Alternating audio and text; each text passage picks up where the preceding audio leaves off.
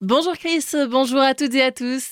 La foule était au rendez-vous ce week-end dans la vallée de Münster. De nombreuses personnes se sont rassemblées les longs des routes samedi du col de la Schlourte au Markstein en passant par le Petit Ballon à l'occasion du passage du Tour de France.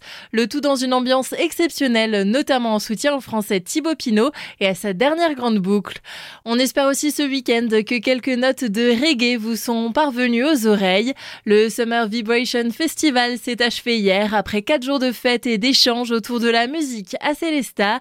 Giada Passini, chargée de communication pour l'association Zone 51, revient avec nous sur les événements majeurs de ce festival. Bon déjà, il y a les 60 concerts des 60 artistes. Il y a également des animations, des conférences sur le thème euh, de la biodiversité en Alsace, aussi sur la liberté d'expression.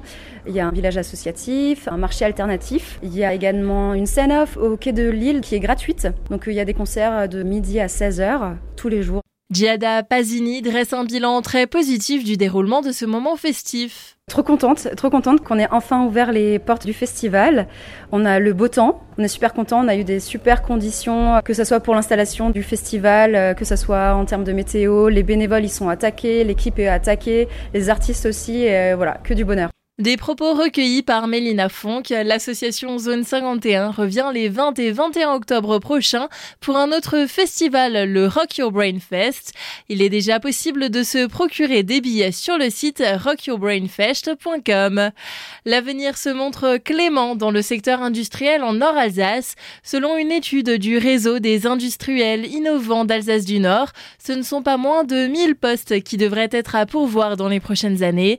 Sur ce sujet, une de dirigeants avaient notamment participé à des ateliers de réflexion pour discuter de la question du recrutement.